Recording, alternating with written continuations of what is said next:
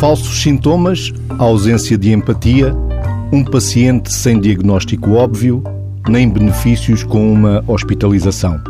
Um falso doente ou um doente perdido. Um duplo sentido que trazemos à conversa na rádio com as vozes de Rita Costa e Nuno Domingos. Um homem de 38 anos é encaminhado para o internamento hospitalar depois de ter dado entrada num serviço de urgência. Queixa-se de fortes dores abdominais e refere história clínica de doença de Crohn.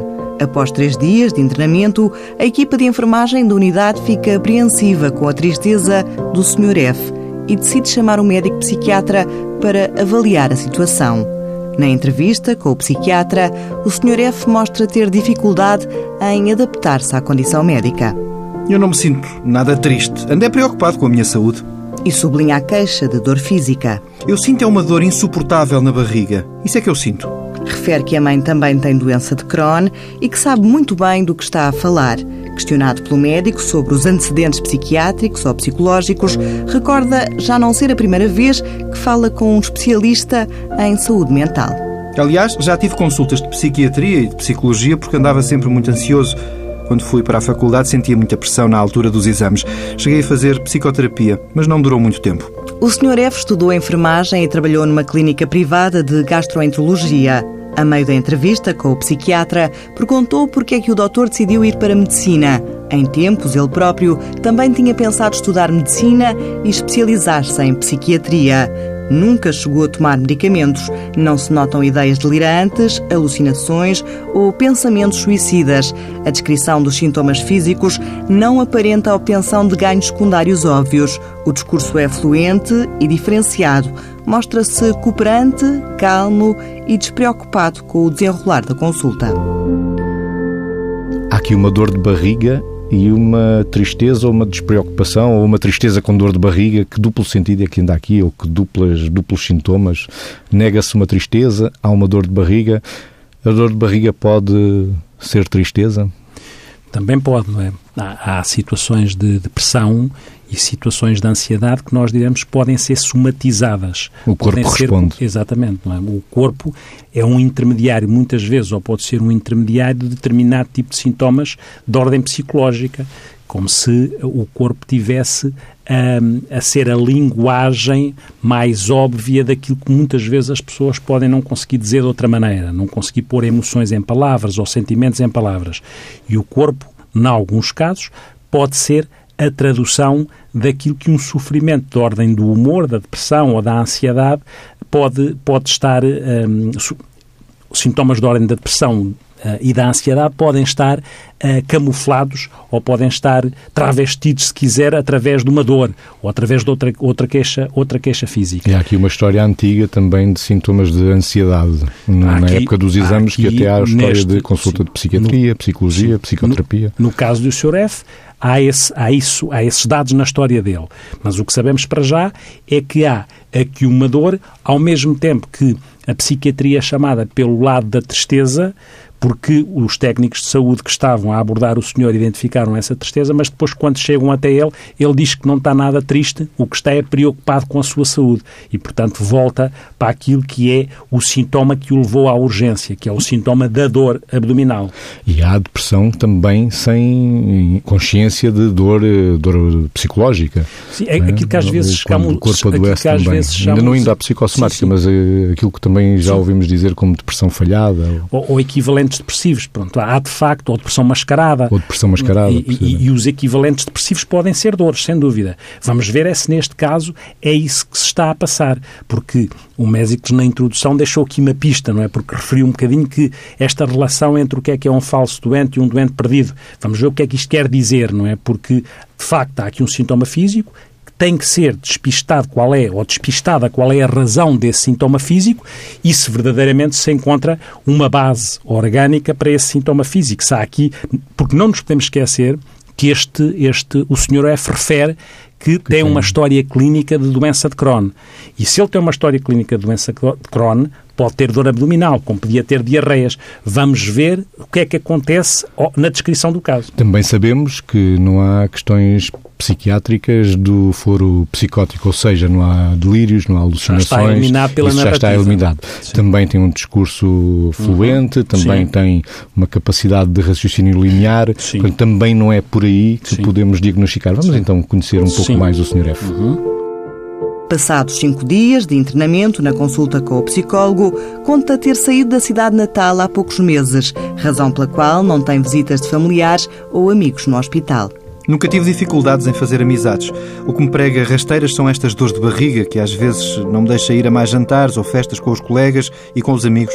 Questionado sobre o que fez deixar a cidade onde cresceu e onde vive a família, foi para procurar um emprego melhor. Ali não me via com grandes hipóteses para ter um bom trabalho. Atualmente está desempregado por absentismo e não tem comparecido às entrevistas de emprego. Estou desempregado porque faltava muito ao trabalho. As pessoas não têm ideia, mas estas dores, quando se tornam insuportáveis, nem sequer me deixam sair de casa.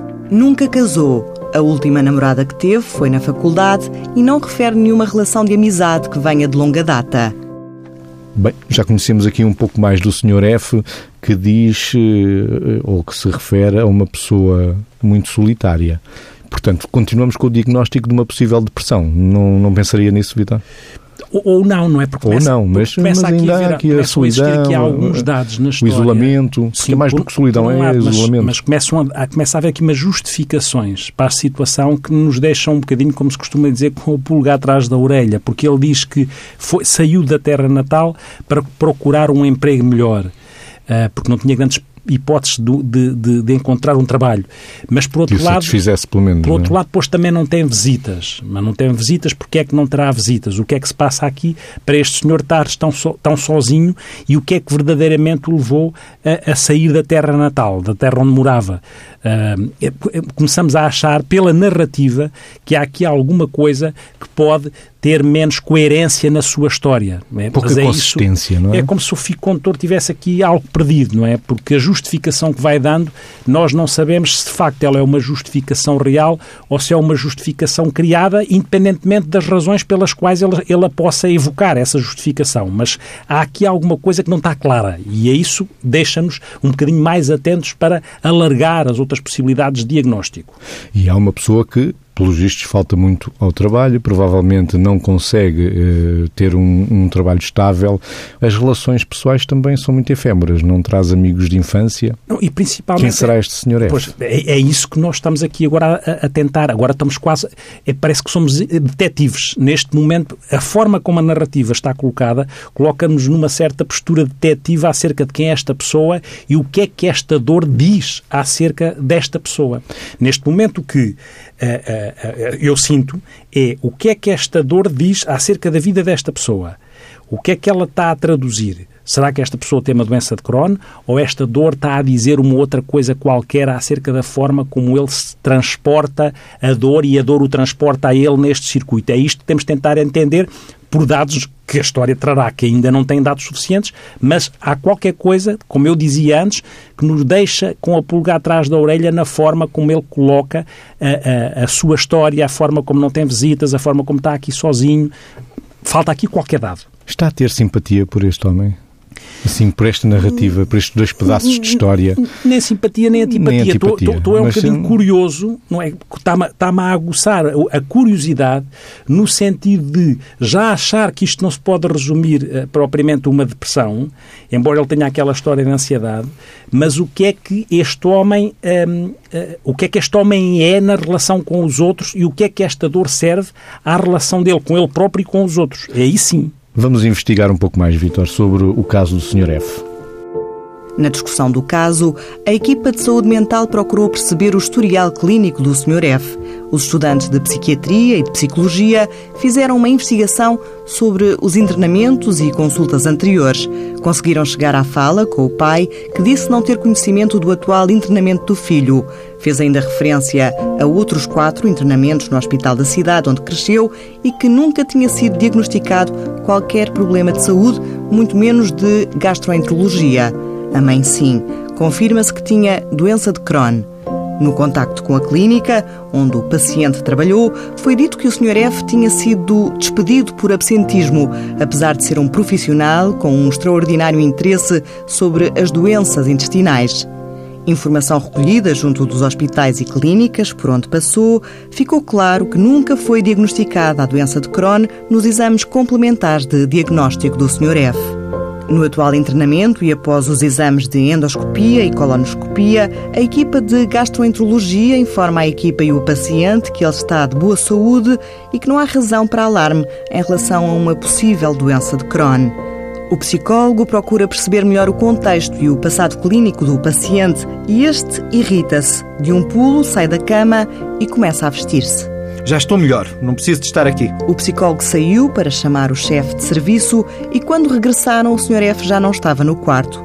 De volta ao contacto com o familiar do paciente para informar da situação presente, o pai do Sr. F mostrou-se despreocupado e disse não ser a primeira vez que um internamento do filho acabava assim aqui a chave agora, vai que está a chave.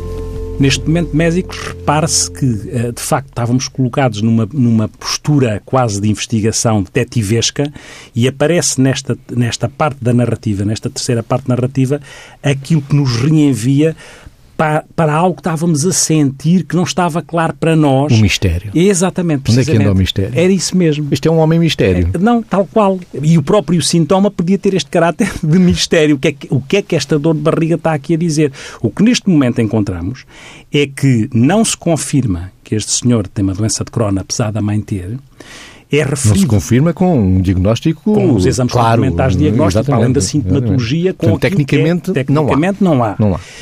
Mas, Mas há na cabeça. Na, e, na quatro, cabeça e quatro internamentos anteriores, não é? Com outro, com, com o mesmo percurso. Que pelos vistos acabam abruptos. Ele sai pelo seu próprio abruptos, pé zangado. E, tal qual, ou seja, aqui que as relações momento, pessoais também não devem ser fáceis. Esta terceira parte reenvia para aquilo que nos aproxima de uma possibilidade diagnóstica que Nestes casos, não tem que ser uma possibilidade clara, elas podem ser coisas misturadas, porque quando o médico dizia falso doente ou doente perdido, de facto esta pessoa está doente, mas se calhar não está doente daquilo que se queixa.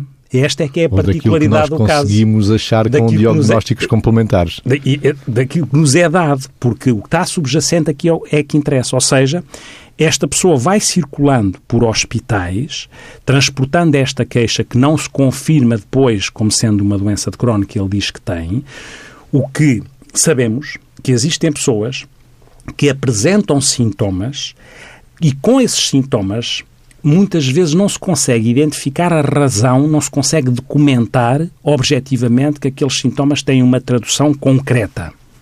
Como se a pessoa tivesse a representar ou a apresentar um sintoma que não tem, a apresentar-se como doente, a hum. apresentar-se como com algum problema. Eu sou a doença de Crohn, neste caso. Neste caso é? podia, podia, ser, podia ser, poderia é? ser. que é há aqui, como nós sentimos que há aqui uma falsificação de sintomas destes. Por isso é que eu digo, a pessoa é doente, mas não é doente destes sintomas.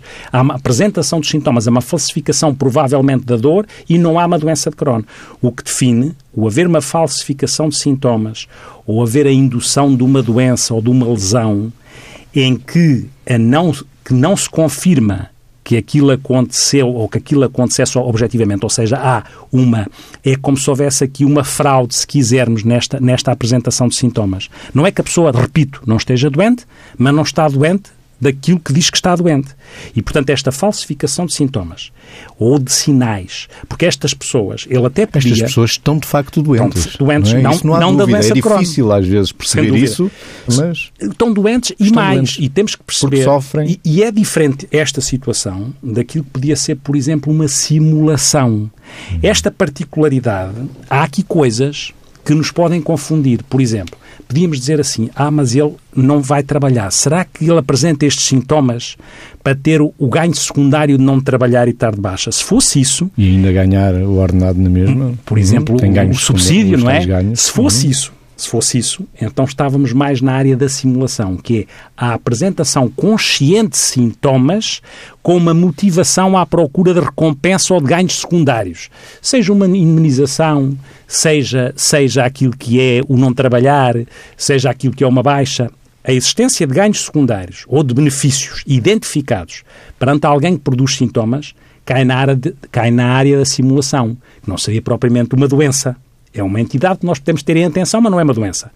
Aquelas Esta situação facilmente apelidamos por manipuladores. Por exemplo, não é? Manipular os contextos, não é? E esta pessoa enquadra-se provavelmente noutro quadro, que é um quadro que se chama de perturbação factícia. A perturbação factícia significa, este palavrão significa que a pessoa fal falsifica sintomas ou sinais ou induz lesão porque a pessoa pode tomar até laxantes para ter diarreia. Ou pode pôr alguma coisa nas fezes para mostrar que tem sangue nas fezes. Estas pessoas que fazem isto, ou seja, produzem sintomas. Factícia vem, facere é do latim, quer dizer fazer, fabricar sintomas. É esta palavra facéria, que é de onde vem factícia. Estas pessoas produzem sintomas, mas, é, e portanto é uma produção consciente, mas aquilo que acontece é que não têm um ganho, não têm um ganho secundário, não têm uma recompensa óbvia acerca dos sintomas, como o simulador tem. O simulador tem um ganho secundário. A pessoa com perturbação factícia não tem um ganho secundário. O único, a única coisa que acontece é que elas querem passar-se por doentes. Muitas vezes andam circulado de hospital em hospital. De clínica em clínica. De clínica e em clínica. Se especializam numa patologia, Muitas vezes, é? muitas vezes dominam muito bem. era muito interessado. E ele era, e pode acontecer técnicos de saúde, como ele era, muitas vezes têm esse conhecimento das doenças, têm conhecimento dos termos, podem de facto circular do hospital. E aparenta ser um homem inteligente, não é? Sim. Isto não tem a ver com e vai, não tem a ver com isso. E era como se o motivo de, da sua vida fosse fazer o papel de paciente. Só que, enquanto naquilo que é a, a, a pessoa com simulação, ela tem um ganho secundário óbvio, esta pessoa não conseguimos encontrar uma recompensa óbvia a não ser fazer o papel doente, que não é uma recompensa óbvia.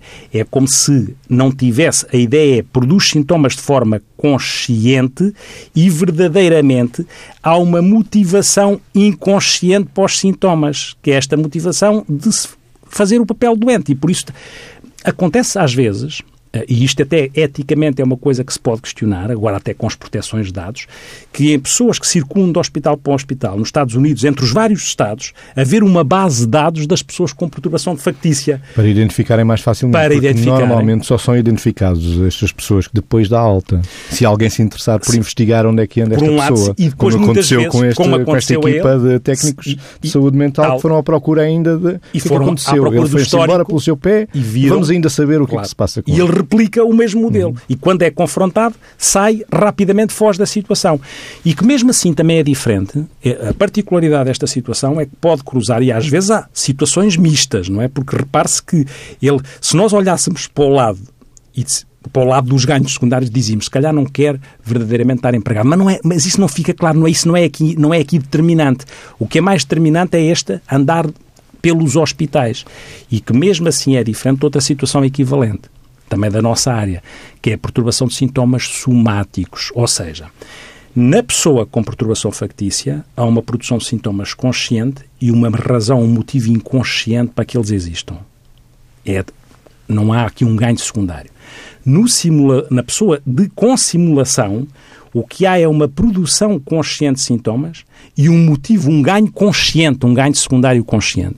Na pessoa com somatização, ou perturbação de sintomas somáticos, como se chama agora, o são pessoas que têm corpo. muitos sintomas, inclusive pode uhum. ser a dor, pode uhum. ser de dor uhum. somatofóbica, como costuma dizer, mas o que acontece é que há uma diferença também aqui é que a própria produção de sintomas aqui na pessoa com perturbação de sintomas somáticos, essa produção não é consciente é uma produção inconsciente. A pessoa tem um, uma preocupação com, a nível do seu pensamento, a nível das suas emoções com aquela dor, uma preocupação genuína com aquela dor, está é desproporcionada, está exagerada, mas aquilo passa ao nível do seu inconsciente, ou seja, é, os sintomas aparecem daquela maneira, também eventualmente porque a pessoa quer atenção, pode precisar de atenção, porque às vezes nas causas há pessoas destas que nunca tiveram verdadeira, verdadeira atenção para determinado tipo de sintomas e, e, portanto, aparecem, vamos imaginar que não têm atenção para os sintomas de ordem psíquica, mas sentem que têm atenção para os sintomas de ordem somática e podem ficar escravos deles porque ficam com uma ligação ou aos cuidados de saúde e vão replicando, porque pode existir e, e estatisticamente há uma prevalência maior, ou pode haver, em pessoas com, com da área da saúde pelo domínio que têm destes sintomas, é preciso ter presente que nas pessoas internadas em hospitais, 1% podem ter perturbação uhum. factícia, o que é um valor com algum significado. E acontece mais frequente no sexo feminino do que nos homens? Em termos de prevalência, sim, pode acontecer mais, uhum. acontece mais frequentemente no sexo feminino. É curioso que estas pessoas aprendem muito a mentir, não é? Para, para, para Mas acreditam na mentira. Para replicar este, uhum. uh, para replicar este, este, este padrão de funcionamento, tanto que Dante chamava estas situações síndrome de Munchausen. Munchausen era, era um barão do século XVIII que contava histórias dele grandiosas, fazia, fazia tudo e mais alguma coisa, e, portanto, no fundo era um mitómano, tinha aquela coisa que algumas destas pessoas ao extremo podem ter, que é a chamada pseudologia fantástica, que é mentir e inventar histórias e dizer agora, e depois aconteceu-me isto, aconteceu-me, agora os meus sintomas têm este, depois fui para outro hospital e aconteceu-me... Ah, atenção, uma coisa muito importante, estas pessoas vão a um ponto que se podem fazer operar para confirmarem que estão mal. Vão a esse limite. Podem existir múltiplas cicatrizes nestas pessoas, depois não, encontra, não encontrando nada orgânico. Aliás, uma outra variável que também distingue aquilo que pode ser a simulação é que enquanto estas pessoas não se preocupam nada em que se façam procedimentos, exames complementares de diagnóstico, até pedem, o simulador não quer porque sabe que vai ser apanhado, porque sabe que as suas motivações são conscientes para ter ganhos secundários. E, portanto, como as suas motivações são conscientes, ele não quer fazer exames porque sabe claramente que pode ser apanhado. Esta pessoa, como as, a produção de sintomas é consciente, mas os motivos são, são inconscientes, quer é fazer exames e exames porque assim está sempre ligado ao hospital e aos serviços de saúde. Ou seja, um simulador é apanhado logo no hospital à entrada, quase.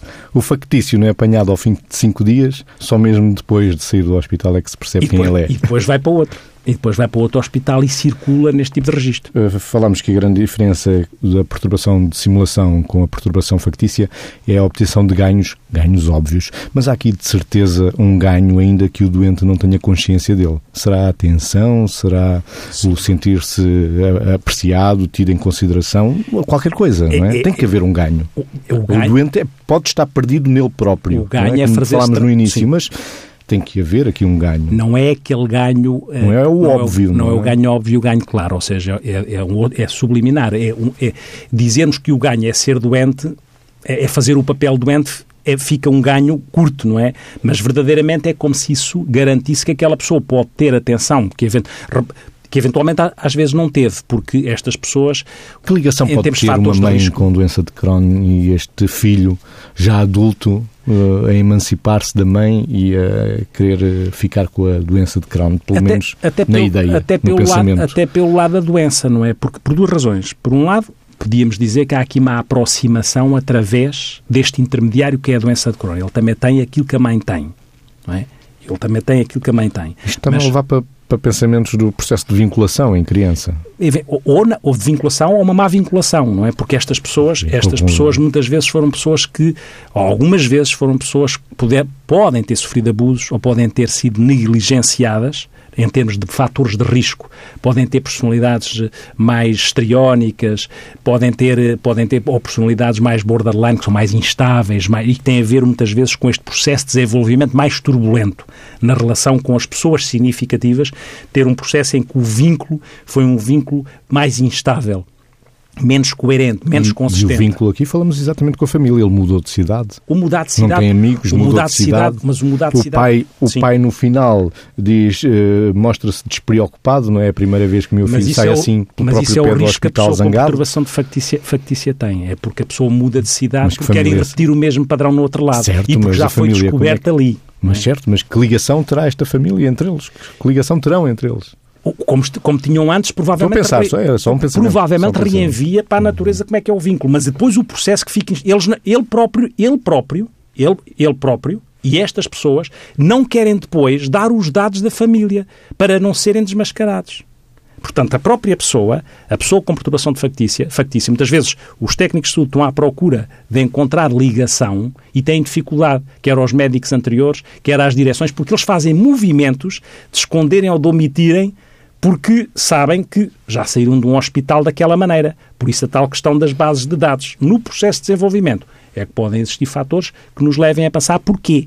É? Às tantas gosta de ser o homem misterioso, não é? Porque isso traz atração fica, do outro. Fica uma forma de vida, não é? Como eu digo, acaba por ficar uma forma de vida. É um fetiche, é... um mistério, não? Sim. Para este fica, homem é... Fica, fica uma forma de vida, não é? É uma forma de vida que é viver como paciente, mesmo, curiosamente, mesmo que o motivo seja inconsciente e a produção de sintomas consciente, mas é viver como paciente. E, como e paciente provoca... on-off, porque ele sim, liga e desliga, sim, não é? Sim, claro. Em termos de papel de paciente.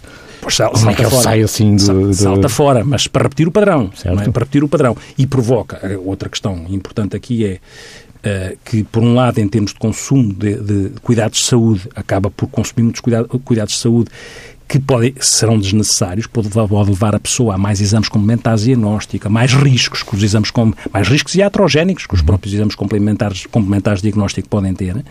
E, por outro lado, faz uma coisa quando nós vamos vendo isto, como é que a reação, nós que somos técnicos de saúde, como é que nós nos sentimos quando eventualmente achamos que aquela pessoa nos está a mentir acerca de uma coisa para a qual nós somos treinados, que é cuidar?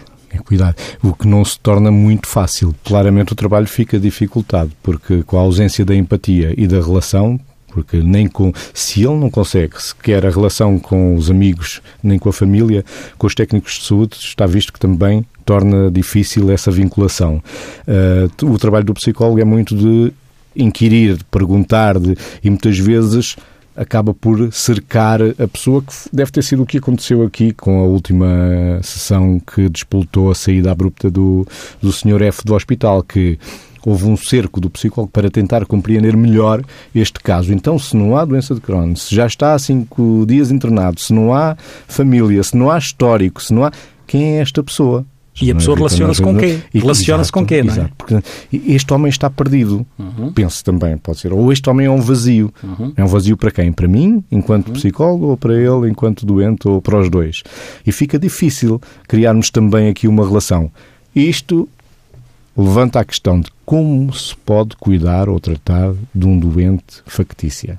Se não há relação. Psicoterapia, Sim. que muitas vezes aqui escolhemos como um caminho, aliás, das práticas comuns da psiquiatria com uh, a psicoterapia, aqui, psicoterapia, né, nem uma sessão vai.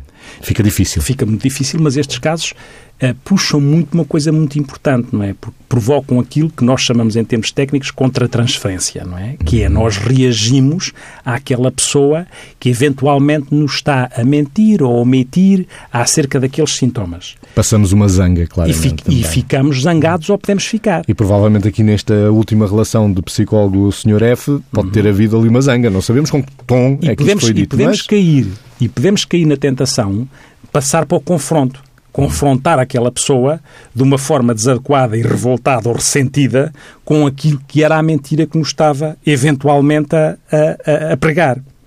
Só que essa não é a melhor estratégia, porque apesar de tudo, nós temos que perceber ou tentar ver onde é que pode, onde é que pode ser ligada a nossa ponta empática com certeza que sendo firmes com esta pessoa, não caindo na tentação de fazer mais exames de diagnóstico quando não são necessários ou dar medicamentos quando não são necessários, mas onde é que estará a possível ponta empática que não seja centrada, porque isso seria um paradoxo, naquilo que é a, confron a, a confrontação pela confrontação.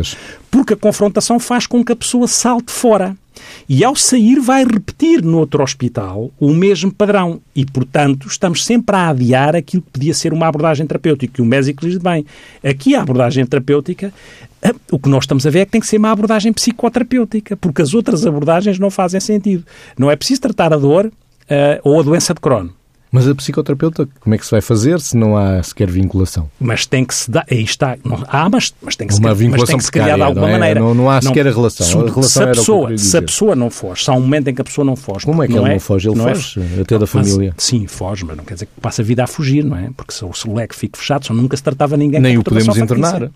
Não, não podemos internar, não é? Enquanto ele for, enquanto ele fugir, a questão é com pessoas que tenham um sentido mais aguçado do que esta situação e que não caiam na, tentação, que vão. Ele fugir não é só da responsabilidade dele, é da responsabilidade dele e do confronto direto que fizeram, como se repara aqui. Ele foge da responsabilidade do funcionamento dele, mas também daquilo que é confrontado diretamente com o facto de não ter. Que é, então alguém tentou ver qual era o sofrimento subjacente que estava por trás da dor. Provavelmente não, nem ele consegue ele, ele não consegue. Não consegue chegar ele, lá. Ele não consegue, por isso tem que ter ajuda. E a questão é se é possível, dentro, em alguma das vezes, em alguma das vezes em que ele vai a um hospital, se há uma equipa que em determinada altura consegue identificar isto não partindo logo para aquilo que é o confronto direto. Se é possível, umas vezes será, outras vezes não. Para que subliminarmente se consiga estabelecer uma ponte relacional, tirando de fora aquilo que é a forma como esta pessoa comunica, é só através da dor. Se a equipa de saúde mental conseguir entrar aqui, não quer dizer que resulte, se a equipa de saúde mental conseguir entrar aqui, saindo da zona de ressentimento e de confrontação, pode fazer a ponte. De outra forma, nunca consegue fazer que a pessoa saia fora. E, portanto, em alguns casos poderá resultar, noutros não resultará, porque estas pessoas têm muito treino desta forma de funcionar, isso é indiscutível. São muito mais potentes de qualquer equipa de, de cuidados de saúde. Mais, fazem uma outra coisa que é dividem muitas equipas, clivam muitas equipas, porque vai haver alguém que pode ter uma opinião e outro alguém que ainda deve fazer mais, acha que deve fazer mais um exame complementar diagnóstico e o outro acha que não, não vamos fazer. E essa pessoa, ao sentir isso, está a, a a perpetuar o seu funcionamento. Esta, estas pessoas têm esta particularidade não só no, nos zangar um individualmente... sentir-se importante alguma vez na vida. É uma forma. Pronto. Ou seja, não é o ganho óbvio, mas é um ganho. Esta, esta importância que é o fazer o papel doente pela via inconsciente, é aquele ganho que não é o ganho manifesto, não é o outro ganho. Então volta à pergunta inicial do duplo sentido. É um falso doente ou é um doente perdido? Pois, a questão... Mas a, a introdução faz todo o sentido como o médico a colocou, porque ele é um falso doente em relação aos sintomas que apresenta, é um verdadeiro doente em relação àquilo que são, aquilo que está por trás dos sintomas que apresenta, que está por trás da dor. Mas aquilo que está por trás da dor, como não é visível e não é isso que ele apresenta, pode ser um doente realmente perdido, se não houver uma ponte com aquilo que é o risco de perder este doente. Porque ele, enquanto doente, não se perde, vai se repetir enquanto doente no outro hospital. Certo, certo é que o doente com perturbação factícia é um doente com uma dificuldade de, de, ser compreendido e que nós consigamos compreender também. Sim. E é generalizado, não é? Não é, é só aos, é um aos, técnicos de saúde mental, é a todas as equipas de, que trabalham na saúde. É um desafio É uma pessoa muito difícil é um para ser compreendido, Sim, é um dúvida, caso muito difícil para ser compreendido. Isso indiscutível, é, é, é, são situações complexas, muito complexas. Quem não tem dificuldade de nos mostrar a tabuleta de fim do programa é o sonoplasta Miguel Silva. Vítor, vamos ter com Alberto, com o poeta Alberto, para falar também das questões do corpo. Vamos. O corpo que fala, Vitor, quer começar? Trazem no bolso, desembrulhe lá. É, é também um, é, um eco existencial poema. em duplo sentido. Em duplo sentido. Que diz: Corpo, que te seja leve o peso das estrelas, e de tua boca irrompa a inocência nua, de um lírio cujo cal se estende e ramifica para lá dos alicerces da casa Abre a janela, debruça-te, deixa que o mar inunde os órgãos do corpo, espalha lume na ponta dos dedos e toca ao de leve aquilo que deve ser preservado. Mas olho para as mãos e leio o que o vento norte escreveu sobre as dunas. Levanto-me do fundo de ti humilde lama e num soluço da respiração sei que estou vivo. Sou o centro sísmico do mundo